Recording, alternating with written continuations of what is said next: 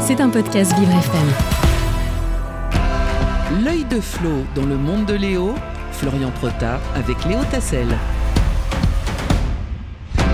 Et oui, c'est l'heure de retrouver l'œil de Flo, euh, Florian Prota. Et aujourd'hui, euh, Florian nous parle d'une nouvelle qu'on a découvert hier. Une grande cam- cam- campagne, pardon, campagne de sensibilisation a été lancée contre la soumission euh, chimique. C'est presque 600 plaintes qui sont déposées chaque année pour alerter contre ce phénomène.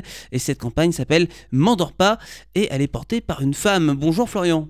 Bonjour Léo, bonjour à tous. Elle s'appelle Caroline Darian et veut mettre en avant le danger de la soumission chimique, une dérive encore méconnue mais qui peut tous nous concerner.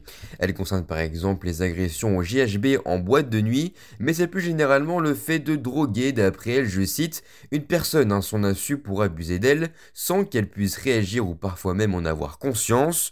Une drogue majoritairement avec des médicaments qui peut même servir à des fins criminelles. Et pour lutter contre cette technique de drogue, des des sédatifs ou des anxiolytiques sont utilisés et délivrés en pharmacie. Des somnifères et des antidépresseurs sont conseillés. Beaucoup ont alors relay- relayé pardon, depuis hier, que ce soit des associations ou encore des personnalités, cette nouvelle campagne de mobilisation sous le hashtag M'endors pas. Mais alors, euh, quels sont les symptômes que provoque cette soumission chimique, Florian?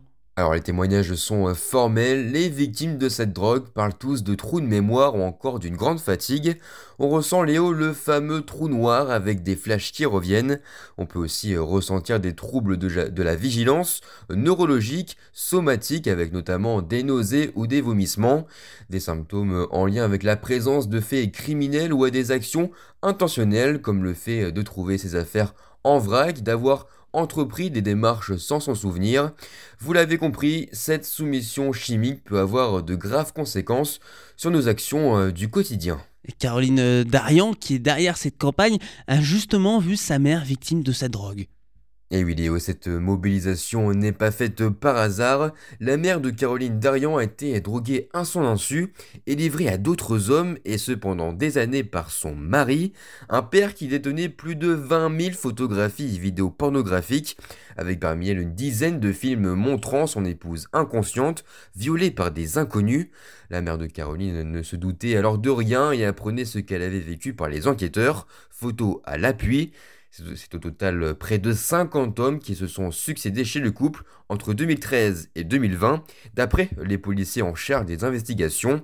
Une expérience traumatisante donc pour cette femme de 44 ans qui en fait son combat personnel pour que d'autres personnes ne revivent plus le cauchemar qu'elle et sa mère ont vécu. C'était un podcast Vivre FM. Si vous avez apprécié ce programme, n'hésitez pas à vous abonner.